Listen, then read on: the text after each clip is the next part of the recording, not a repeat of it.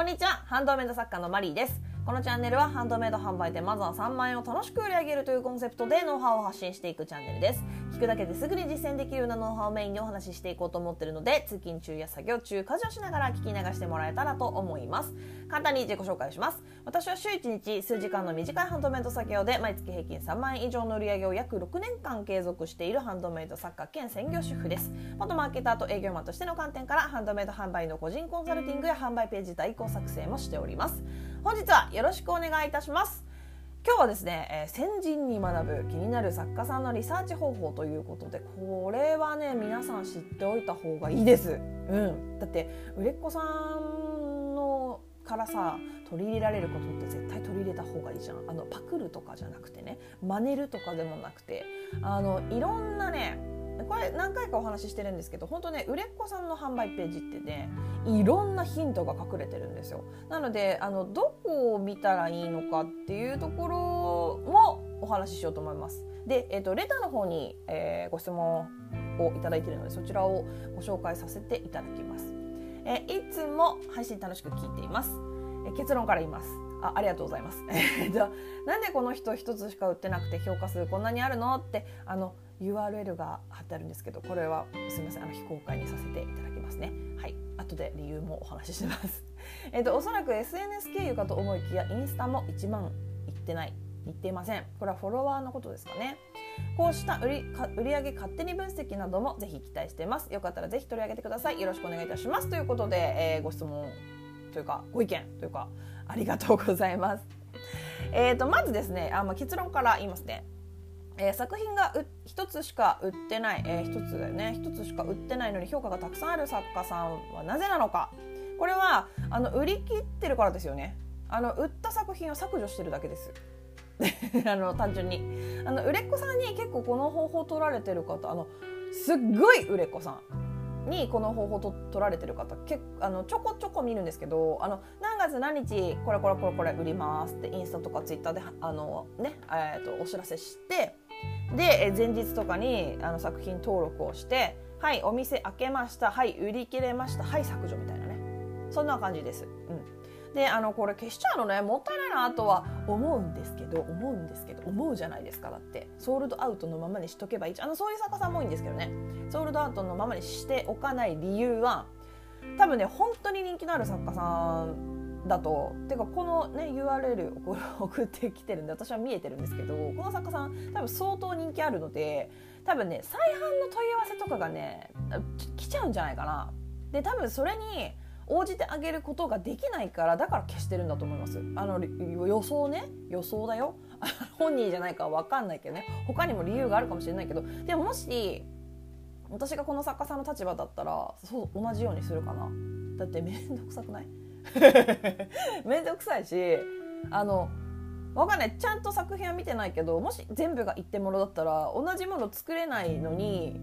ねなんか期待させるというかさなんか「えこれもう一回作ってほしいないいな」ってなっちゃったなんかかわいそうじゃん。いや作れないんだっていうのもさだか多分消してんのかなと思います。で、えっと、フォロワーがねインスタ1万人もいってないっていうのはこれはねあの結構私何回もお話ししてると思うんですけどあの SNS フォローでねフォロワーが少ない作家さんでもあのめっちゃ売れてる方すごいいますよ。あの実際にあの私はめっちゃ売れてないんですけど月ねあの 平均3万円なんですけど私のインスタフォロワー200人台ですからね。でも絶対に毎月3万円売れてます。確実にね。あの平均だよ。でえっ、ー、とねあと私が知ってる作家さんで月にあのそう私がねコンサルさせていただいた作家さん、えー、月に70万円達成しました。ってそこっていう連絡がねそうあのいただいた作家さんがいるんですけどその作家さんもね多分ねそんなにいないよ。1万人もいないよ。えー、多分最後に見た時は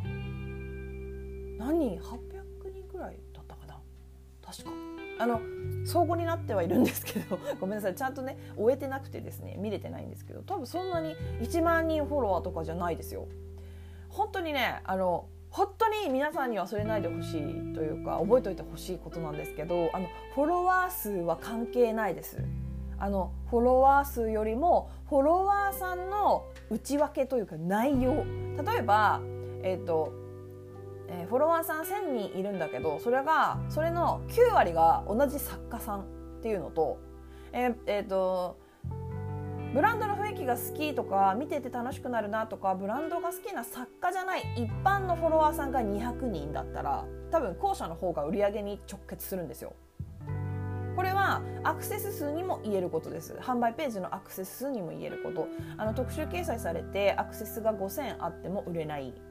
ねあんまり売れなかった。5000もアクセスがあったのにあんまり売れなかったっていうのとね毎週500くらいしかアクセスないけどコンスタントに売れる。これはあのなんでなのっていうところなんだけどあの前者のその特集掲載されてっていう方はあの検索で見つけたわけじゃなくてみんなパッて適当に開いて、まあ、クリーマかもしれないなんかパッて適当に開いてああ特殊あるなふんって言ってなんとなく見た人が5,000人だだから起こることなんですよ。でもその毎週500くらいしかアクセないけどコンスタントに売れるコンスタントに売れるこれは私のことなんですけどこれは用途を考えてこういうのが欲しいって決めて検索してたどり着いたお客様の500人だから売れるんですよ。でこれ全然違いますよね。集まってきた人が5,000人でも500人でもその人たちの目的が違うんですよ全然。だこれはフォロワーと一緒です。うん、あの目的が違う。あの作家さんって結局拡散されたいからなんだけどあの私はねその作家同士で拡散し合ってても本当に意味がないと思っててただその作家さんのファンに拡散されればいいんだけどなんかね見てるとねそんな感じの使い方ができてる方あんまりいないというかそういう風になってる方はあまり見ないというか。あ作家さんもねもちろん一人のお客様になるから無意味じゃないんですよ。無意味じゃないんですだけどこう作家同士でフォローあの相互し合うというのは簡単だからどっちかというと。あの普通の一般のお客様をフォローにフォローしてもらうことの方が難しいからやっぱそっちに力入れた方がいいっていうのはそっちに意識を向けた方がいいっていうところかな。あの意味がないってことじゃないのでその作家さん同士でフォローし合ってね相互し合って全然意味がないってわけじゃない。それぞれのファン同士にお互いの作品をねこうなんだろう紹介し合えるから。そう。でもそれは難易度としては高くないからあ作家さんだったらフォローはしようみたいになるじゃないみんな。でもやっぱ一般のお客様にフォローしてもらうっていうのは本当に難しいから意識はそっちを増やすっていう意識でやった方がいいですね。なんかめちゃめちゃ話それてる気がするんだけど。そうだから、えっと、フォロワーが1万人とかいなくても あの売れる人は売れてます本当に。あのだって SNS やってない人もいるんだよ。中には。SNS 一切やってないけどずっと超売れてるっていう作家さんもいるいますよ。あの私たちが見えてるだけじゃないのでハンドメイド作家って。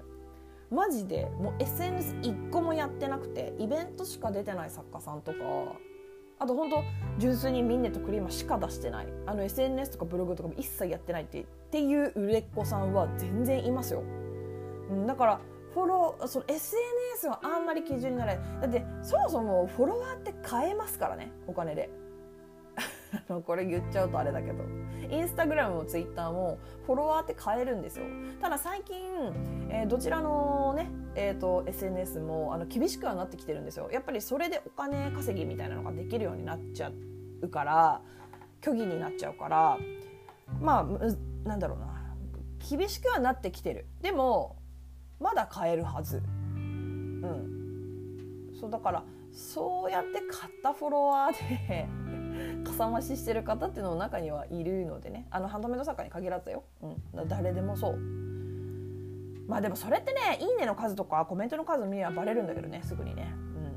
うん、そう。だからえっ、ー、と質問者様が挙げてるブランドさんは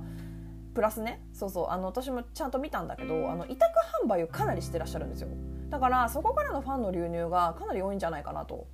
本当にね売れっ子さん。本当ねここでねこの作家さんですよって本当に。これはごめんなさい言えないんですけど。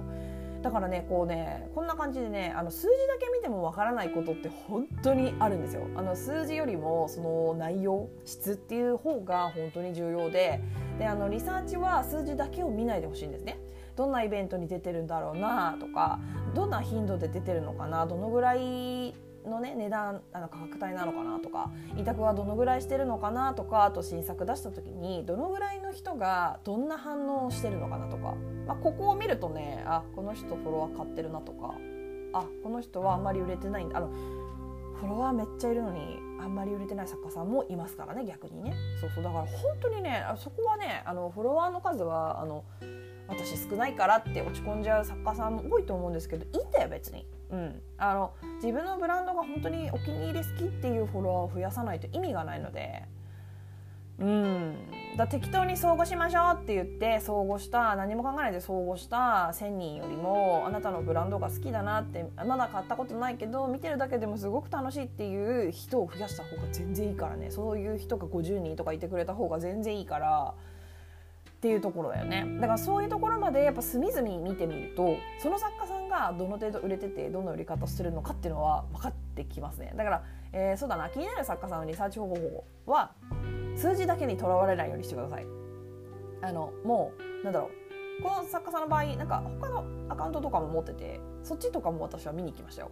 であこっちでこうやってやってあこういうふうにお客さん流してるのかなみたいな。うん、で一回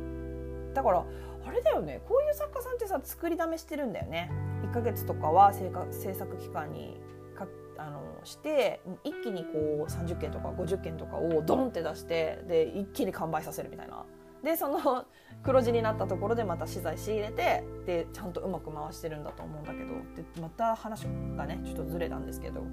だそのリサーチは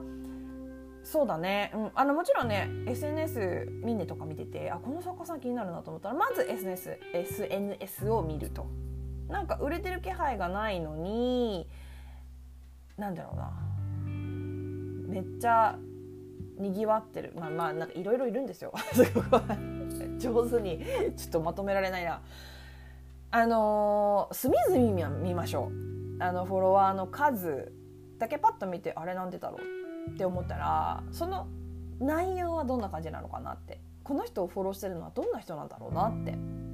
っぱそういうところまで見ると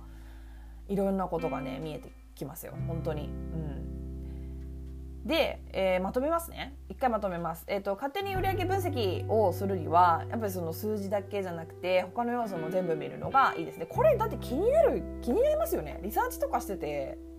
気になるよね絶対。私も気になるから絶対に見るんですけど。そうするとね本当ねいろんな経路。そのお客様の流入経路とかどういうふうな販売方法をしてるかっていうのもやっぱその取り入れられることももしかしたらあるかもしれないので。